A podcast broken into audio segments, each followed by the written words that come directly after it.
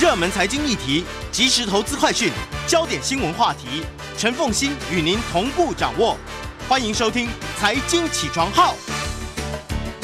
Hello，各位听众，大家早！欢迎大家来到九八新闻台《财经起床号》节目现场，我是陈凤欣。经济学不学，在我们现场的是台大经济系专任副教授冯博翰冯老师，也非常欢迎 YouTube 的朋友们一起来收看直播。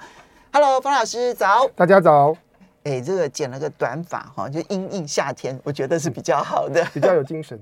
好，我们今天要来谈两个，就是呃，新科技媒体跟这个跟旧媒体、新旧媒体之间，到底彼此之间的关系。是竞争，是机会，是挑战，或者是合作。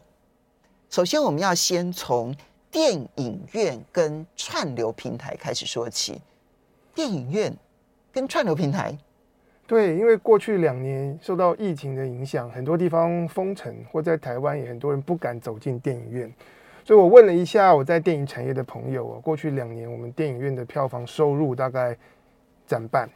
衰退了百分之五十，但是另外一方面，随着疫情的威胁慢慢开始过去，在过去半年，我们看到几部大片，像是《蜘蛛人：无家日》就创下这个票房纪录，全球票房将近二十亿美元，在台湾票房五亿台币。嗯，嗯，那现在最夯的《捍卫战士》，我很多朋友也都进去看过，台湾票房也达到了五亿台币，而且还你还没有去看？我还没有，但是我们准备要进电影院看了。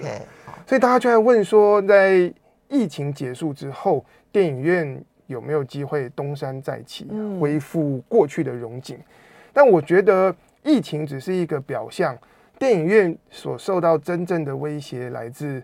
串流平台，我们现在在家沙发上，然后穿着睡衣打开电视，就有看不完的作品。对，特别是疫情期间，很多的片商也尝试，我的电影就跳过院线，直接上串流平台，嗯、或者院线跟串流同步发行。嗯、那会不会观众开始仰赖说，我只要有网络，嗯，或者是我看小荧幕就好了？嗯，嗯，这是一个很重要的课题。电影院还能生存吗？嗯。不过，当我在研究这个课题的时候，我发现好好玩哦。因为一百年前的美国，大家就在问说，电影院会不会倒？那时候是广播开始普及哦，从广播开始就觉得一九二零年代，嗯，然后到一九四零年代，电视机发明开始普及。在电视机出来之前，美国的中产阶级就是周末。就全家进电影院，那时候的电影数量是非常多，然后一个家庭一年可以看几十部电影。然后从一九四六年电视机开始站稳市场之后，电影跟电视就进入了一个很微妙的关系。一开始，嗯，一开始一九四零四六年到一九五零年代，双方无视于彼此的存在。对电影院老板来说，电视是一个新媒体，然后没什么了不起。嗯，然后进入了一九五零年代之后，发现电影院的票房节节衰退，嗯，两者之间处于一种势不两立的竞争状态。电影院感受到电视对它的威胁，对，嗯。不过呢，从一九五零年代后期开始，电影跟电视他们发现我们必须要合作，于是开始建立起过去几十年来我们非常熟悉的影视产业的运作模式，嗯，包括电影。先上院线，嗯，赚一波票房，下档了之后再授权给电视去播放，嗯，充实了电视的内容。嗯，在那个年代，像《贵河大桥》还有《埃及艳后》都创下了电视授权费的这个天价。所以他自己在电影院大卖，卖座其实是非常高的。你刚刚讲的《贵河大桥》跟《埃及艳后》，那可是他对他在电视的收视率也很高。对，所以是两边都获利耶。是两边都获利。对于电视来说，我的戏剧内容有一部分就是从电影而来，而电影的票房所带来的那个热潮和口碑，可以帮之后我电视的上面的电影重播来冲收视率。嗯，那不只是这样，两者之间的合作还还改变了内容的发展。嗯，因为电影跟电视，他们能不能够在内容的类型上面做出区隔哦，对，所以从一九五零年代后期开始，好莱坞就发展出哪些呢？战争片，嗯、这个需要大荧幕，然后不是这个电视机小荧幕能够呈现的。他就把那个画面呈现的规模这件事情作为电影跟电视的区隔。对，然后再来是音乐歌舞剧，嗯嗯嗯。还有一类，大家它需要音效，需要音效，对，嗯。还有一类大家可能想不到，就是那种情色片，或者是挑，就是那种成人电影。哦，真的吗？对，哦，因为。电视机是放在家里面，阖家观赏，从老到少。哦、对对对对对，那，那个时候都还没有个人电视机这件事情。所以当我读这个电影产业发展史，是在这个情况之下，像是玛丽莲梦露他们那样子比较性感的明星，是在这个氛围之下所发展出来的。你、哦、不要，那那个还不能叫做色情片，那个恐怕是要做挑逗片。这是属于挑，就是比较大尺度的电影，是这样子来的。那我们就跳回到今天，其实串流平台跟电影院之间的关系也正逐渐从互相竞争排挤开始要进入合作。好，那它的互相竞争时期啊，是真的有造成电影院的人流的减少吗？哎，我在 COVID-19 之前，在 COVID-19 之前，我觉得那个板块就已经开始陆续的推移了。其中一个原因是这样子，像是 Netflix 这样的串流平台，它一开始要敲锣打鼓让大家知道它的存在，所以它。斥资投资的大制作的电影，嗯，Netflix 原创电影，我就不上院线，我直接上串流平台，嗯，所以就带来一种声势，好像说是不是以后我们不再需要电影院？嗯嗯嗯嗯，对，确实，前一阵子其实在，其实，在 COVID-19 之前就已经有在讨论，就是串流平台似乎就可以取，尤其是现在家里头的电视的荧幕越来越大。过去进电影院那个大荧幕或者是特加音效这件事情的优势，在台湾可能还没有，在美国很多家庭可能觉得已经被取代。对，不过今年六月份的那个《Fortune》杂志，他们出了一篇专题报道，叫做在美国串流平台跟电影院开始携手合作。嗯，这是大家所想不到的事情。嗯，呃，两个主要的原因。嗯，第一个，串流平台发现他们需要电影院。为什么？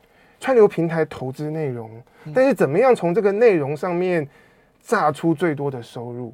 嗯，我如果不上院线，可是我存在一些观众，他们愿意付钱，然后享受大荧幕的声光效果，这些人没有机会了。嗯，所以串流平台的电影不上院线，就像是航空公司说我不要提供商务舱，嗯，那想要飞得更舒适的旅客，他也他想付钱都没有机会。嗯，所以从从投资内容投资效益的角度来说，嗯，那串流平台投资的电影，他们现在希望能够上院线。我看收集到很多零星的报道，Netflix 之后会有越来越多的电影，嗯，是全球先上院线，才上自家的 Netflix 串流平台。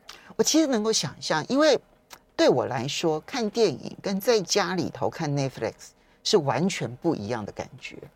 就是我看电影，我是要跟我先生 booking 时间，对，而且我们两个人要约好说，哎，什么时间我们要去看电影，好，然后那空出来的时间要相当长的一段时间，然后我们不但是要决定好说要去看什么电影，然后我们还要决定说，那我们同时可能是午餐或者是晚餐，我们要吃什么，我们要同时决定这件事情，然后我们要去哪里逛一逛，这样子。对，所以它是一个整套的休闲娱乐的体验。对，所以它不是同一种娱乐。其实虽然都是在看荧幕，虽然都是在看戏剧，但事实上，我认为它是不同的娱乐类型，它服务的是不同的娱乐需求。对，所以不同的消费者、观众，大家各取所需。但我们从经济学的角度来看，就比较市侩，怎么样收入比较多？对，那当然是提供不同的方案，嗯，让每一种消费习惯的观众都能够得到满足。对对，那在这样的模式之下，疫情期间不同的片商做过实验，我们能不能够电影院的院线跟串流平台上映同步推出？大家发现同时推出的时候，这个排挤就有点大了。因为我在家里，我打开电视就能看，那我是不是仍然要空出一段时间，然后出门去看电影？或者是我？出门到了电影院，也许我就不选择这一部电影，因为我回家可以看得到。我也许就选择另外一部。不过业界在透过疫情啊被迫做的实验发现，到头来我们还是把时间顺序区隔出来。嗯，先保留一些院线独家的时间，下档了以后再上订阅制的串流平台，然后可能过了几个月，在一两年，最后再上那些免费的电视台、嗯，线网站，嗯、用这样的方式排出一个又一个的窗口期，是可以极大化内容投资的收入。好，所以这是第一个，就是串流平台，如果它是内容投资方的话，对，它从内容投资方的角度来讲，我最大化我可接触的消费者，对不对？哈，它必须要跟电影院来合作。我们稍微休息一下，那电影院又为什么需要串流平台呢？我们休息一下，马上回来节目现场。欢迎大家回到九八新闻台财经起床号节目现场，我是陈凤欣。在我们现场的是台大经济系专任副教授冯博翰冯老师，也非常欢迎 YouTube 的朋友们一起来收看直播。经济学不悬，我们来看娱乐产业啊。那么，呃，首先电影院跟串流平台，其实，呃，电影院所遭遇到的挑战已经是百年挑战了哈。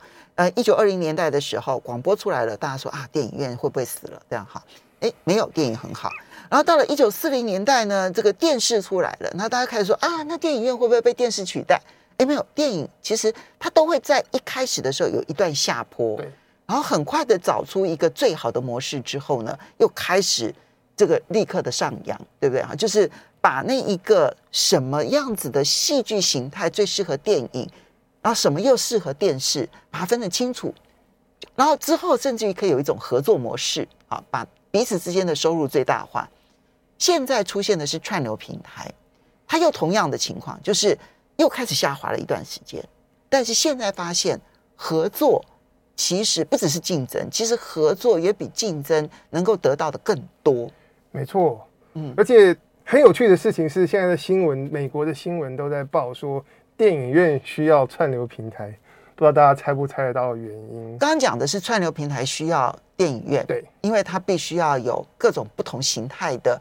娱乐形态的观众，他都必须要能够触及，对他的投资才有利。电影院也需要串流平台。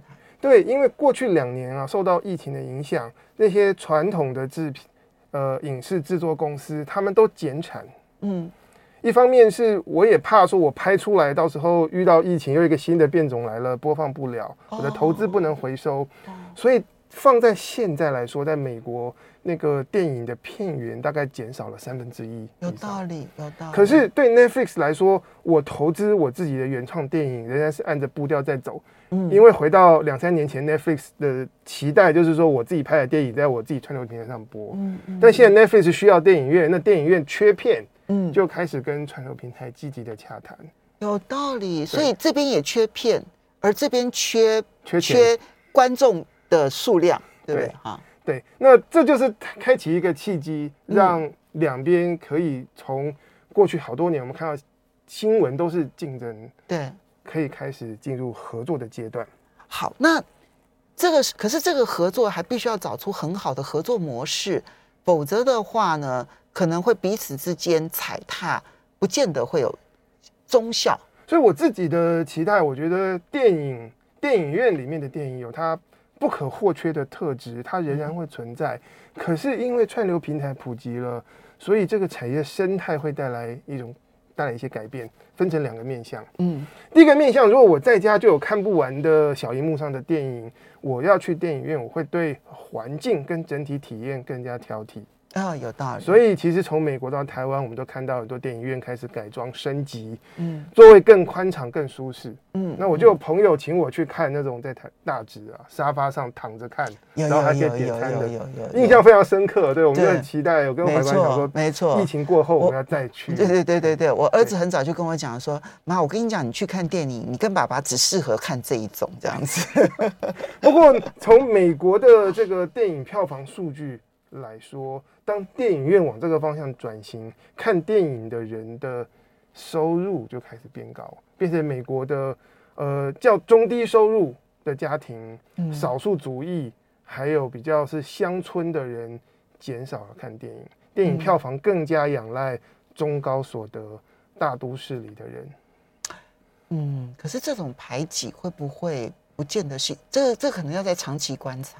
对，就是一方面可能要有这一种豪华版的电影院，去提供一种在家里头无法得到的享受。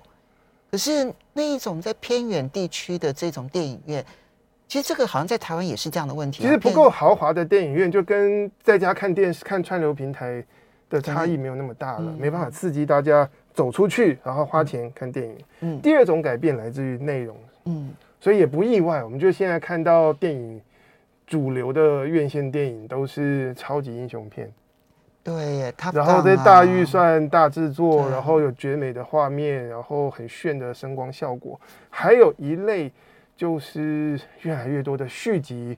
翻拍、重开机、番外，嗯，大家可能觉得说看到都很腻了，怎么看来看去都这些？要金发尤物，要推出第三集，等等，嗯。可是呢，也也是世界各地观众、消费者行为透露出一件事情：大家进电影院喜欢看自己已经知道的东西，不喜欢看陌生的。嗯。所以，如果有一些电影的作品，我是一个独立的故事，创造出独立的角色，比方说像是。三十年前的这个电子情书这样的电影，嗯、或者像近期的《La La Land》，或者像《王者之声》嗯、这种中型预算的剧情片，或者有些喜剧片，嗯、未来进电影院或在电影院得到高票房的比例其实会越来越低。这些东西会更加的仰赖让大家在串流平台上小荧幕收视，嗯，有点可惜。我觉得有点可惜，因为我因为我的我的口味，我的口味也是那些对消失的对消失中的类型的这一种，所以就很惆怅。但是就是科技的进步会改变整个商业的形态，然后最终影响到内容，影响到我们的娱乐跟文化。嗯，所以今天可以有一个结论：电影院不会死，但电影业跟串流平台之间的合作所爆发出来的新模式，它其实正在发展当中。没错。好，接下来呢，我们再来谈的是另外一种娱乐，就是音乐。哈，那么，嗯，从这个音乐的音乐的获利模式也正在剧烈的改变当中。哈，其实从 Spotify 他们有公布他们的版税的一些相关的资料。啊，就是他说我要公开，我要透明这样子。那这一些资料当中。发现了一些很特殊的一些现象。对，其实音乐是无所不在的，我们工作休闲都可以听音乐。然后每一个人观察自己，就会发现你音乐收听的方式跟十年前、二十年前截然不同。以前我们是买唱片，然后听广播，嗯，我都是永远都是开音乐台。现在，现在可能大家听音乐的主力来自于 YouTube，还有 KKBox、嗯、Spotify 这些。串流平台，嗯，那这串流平台音乐的串流平台怎么运作？对很多人来说，一直是一个黑盒子。包括我有一些朋友是在音乐产业的，他们也没有搞得很清楚，嗯，这中间这个订阅费，然后收入是怎么？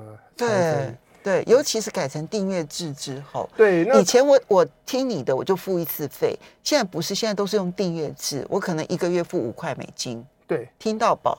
听到饱，然后我也可以是同样几个我喜欢的歌手，不停的反复听，嗯，然后我也可以是尝试多元，然后串流平台还有提供歌单嘛，对，让演算法帮我一首歌带到一首歌，对，那这个钱怎么分配？嗯，那从去年开始，Spotify 应该是主流的音乐串流平台，他们为了要表达说，我们对于呃拆账跟唱片公司还跟歌手的拆账是很公开透明。很公正的，所以他们开始建了一个网站，提供相关的这个版税报告的统计数字。里面其实首先先跟大家分享，带出一些蛮有趣的现象跟趋势。第一个是以二零二一年来说，Spotify 他们发出去的版税已经超过了七十亿美金。嗯，这是去年啊，前年还是五十几亿美金。嗯，二零一七年的时候才是三十三亿美金。嗯，所以即短短的四年时间，这个 Spotify 发出去的版税已经加倍了。但是第二点是更让人振奋的，至少 Spotify 这么觉得。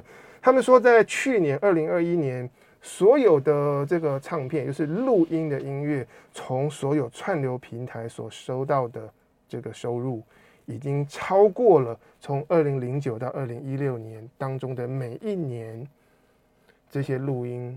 的总收入，所以 Spotify 的这一个就是串流平台版税，比过去的这一种唱片公司拿到的版税多各种各样的收入，包括唱片的其他的收入哦，都还要来得多。这件事情它不是只有从 Spotify 的版税支出来看，它是把所有的串流平台的版税支出通通加总起来，已经比过去要来得多了。对，去年从这这个不是版税，这个是他讲的是 revenue，就是他我的这个总。哦总营收，总营收，二零二一年的话，串流音乐的总营收是一百六十九亿美金。嗯、但是在二零一四年啊，算是音乐产业的谷底时候，那所有唱片业的总收入是一百四十二亿美金。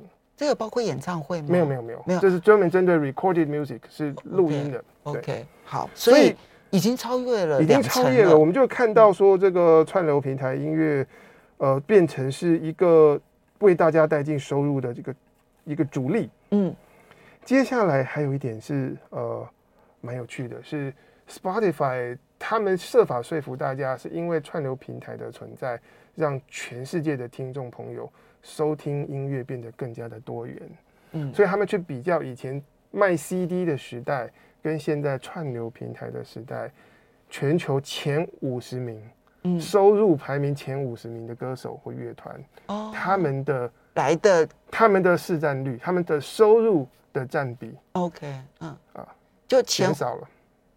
哦，前五十名反而是降低了。前五十名是降低的，这个是收入占比降低，他们可能总收入还是增加，嗯，但收入占比降低，代表就是有更多不同的歌手可以分享这一个收入了。对，嗯，因为串流平台，大家如果是订阅了，或者是你听免费版本接受广告，其实你要多听一首歌或多尝试不同的乐团什么的，你不用再额外付钱。所以一个效果，我的门槛跟成本降低。对对对，大家更愿意，可能更愿意尝试呃新的类型、新的歌手。好，所以我觉得这 Spotify 在为自己捍卫说，因为串流平台很多人会觉得赢者通吃。对，我觉得他想要告诉大家，没有没有没有，我们反而鼓励了更多不同多元的歌手。对，但我刚才念的是。Spotify 所发布的版税报告，对，但我遇到一些音乐产业的朋友，对于这些大型的音乐串流平台，还是心里有一股气的，就是说，觉得说他们收走好多的钱，还有他们的拆账方式，似乎还是对国际性最红的那些歌手跟乐团是有利的。然后，对于独立音乐或者是各国的 local 在地的音乐，觉得他们觉得收入。跟付出不太成正比，嗯，那这样子的话，有没有其他的分润方式是比较合理的呢？呃，在谈分润方式之前，我先跟大家报一下数据啊，嗯，就是不同的这个音这个音乐串流平台，歌手的你的歌曲啊，需要被听多少次？能够让这个歌手赚到一块钱美金，三十块。我我我们稍微休息一下，好好好，我觉得这还蛮有趣的。这样要听多少次才能够让他赚到一块美金？哈，欢迎大家回到九八新闻台财经起床号节目现场，我是陈凤欣，在我们现场的是台大经济系专任副教授冯博翰冯老师，也非常欢迎 YouTube 的朋友们一起来收看直播。好，冯老师，刚刚我们讲到一个重点，哎，到底嗯，在不同的串流平台，音乐串流平台，然后我们这些歌迷们必须要。听我们的歌手多少次，他才能收到一美元？对，我先讲到说，所谓的赚一美元是指这个音乐的操作版权的那个单位，然后他还要再去跟歌手、跟词曲创作者分。哦、那非常悬殊哦，我这是两年前的资料，但是数量级的差距，嗯，还是不会改变。嗯、Napster 是大概五十次，嗯，然后 Apple Music 大约跟 Google Play 大约听一百五十次，他们可以赚一块钱哦。Spotify 是要两百三十次一首歌，你听两百三十次，歌手可以赚到一美金。YouTube 要一千五百次哦，因为他是赚 OK，对，一千五百次。对，在 YouTube 上听 一千五百次，嗯，那你喜欢的歌手，他们的那个版权的公司可以收到一美金。OK，就等于他的唱片公司，他等于他的唱片公司，对对对，嗯。那现在我们就来看啊，音乐串流平台，所以用那个 Apple Music 比较比较比较次数少一点，最少的其实是最少的是那个 Napster，最 Napster OK，可是 Napster 上去听的人实在太少了，嗯，所以对，好 OK，那这个其实背后跟串流平台如何跟唱片公司分钱是息息相关的。等一下我们也会看到拆账的方式，其实会潜移默化影响到哪些音乐。发展的更蓬勃，对对对对对。那现在我们会得到什么样的娱乐的内容？现在主流以 Spotify 采用的方式，大家称为播放比例制。嗯，就 Spotify 有些人是订阅的，他就收订阅费；有些人是采用免费的服务，Spotify 赚广告费。他的总收入当成是一个大水库，Spotify 自己留百分之三十，是他的服务费，嗯、剩下百分之七十发出去给唱片公司。嗯，怎么发呢？按照你的歌曲被收听的比例比例。假设有一个歌手超级红，他的被播放率在我这个平台上面是百分之一，对，所以我收到的七十块钱当中要有百分之一发给这一个唱这个歌手的唱片公司。对，比方说泰勒斯，他所有的歌曲在 Spotify 上面被听了多少次，这个次数除以 Spotify 上面的所有歌曲，嗯，在一个月里面被收听的次数，感觉上好像还算公平。是是用这样的，是用这样的模式，嗯，嗯，但是目前主流的串流平台都是走这种方式，对，好计算大水库，然后按照播放次数的这个占比，但是也有一些新的串流平台，主要是比较小众的，嗯，还有很多的音乐人他们在鼓吹的，叫做使用者中心制，嗯，我不是以串流平台的总收入作为大水库，嗯，我是看一个一个用户为单位，嗯。比方说，某一个独立乐团的粉丝，他订串流平台就只为了听那个乐团。那这个粉丝他他付的不不管多少钱的订阅费，如果里面还有一部分去分给泰勒斯或者是 Adele，他们觉得不公平。如果如果你就只听这个独立乐团，那你付的订阅费的七成。就都发给那个乐团，欸、这个叫做使用者中心制。这也有道理诶，因为从个别的歌迷的角度去出发，对不对？对，他如果他如果就是只是想要有音乐，他可能听一一个一个月，他可能听一千首音乐，分散每一次都不一样，对不对？好，但是也可能有那种始终的歌迷，对，我订阅的目的只为了某一个歌手。对我只听这个歌手的歌，结果，可是这个歌手也许并不是在总体数量很多，结果我付出去的钱，他还没办法收到我大部分付出去的钱，这样就不公平了。对对对，再来就是现在主流的播放比例制，看的还是 streams，就是收听的次数。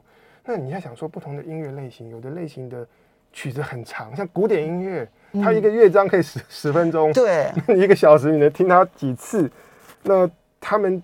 被收听的次数就降低，因此他们能够分到的哦的钱也变少。对，那有很多好的版本的古典音乐就不见得会在串流平台出现。对，比较好玩的事情是，过去几年德国有一个研究团队，他们就跟 Spotify 取得了呃在德国的这个收听的数据，嗯，然后他们尝试说，哎，我用播放比例制来计算。大家会收到多少钱？然后我同时再用同样的收听数据套用到使用者中心制，嗯，来计算。那我看看用不同的分润方式会不会影响到不同音乐类型，他们最后所分到的钱。嗯嗯嗯。结果呢？结果答案也不意外。现行的播放比例制是有助于那些最国际化、最热门、当红的。那些，比如说泰勒斯，对对对，那使用者中心制就可以帮助到呃一些冷门小众的东西。嗯，德国的研究，他们数据处理没有办法做到以歌手为单位，所以他们以类型为单位。他们发现，在串流平台最受到 favor 能够分到不成比例多的钱的是嘻哈。OK，对，然后会被冷落到的是包括德国自己的国内的流行音乐，还有摇滚。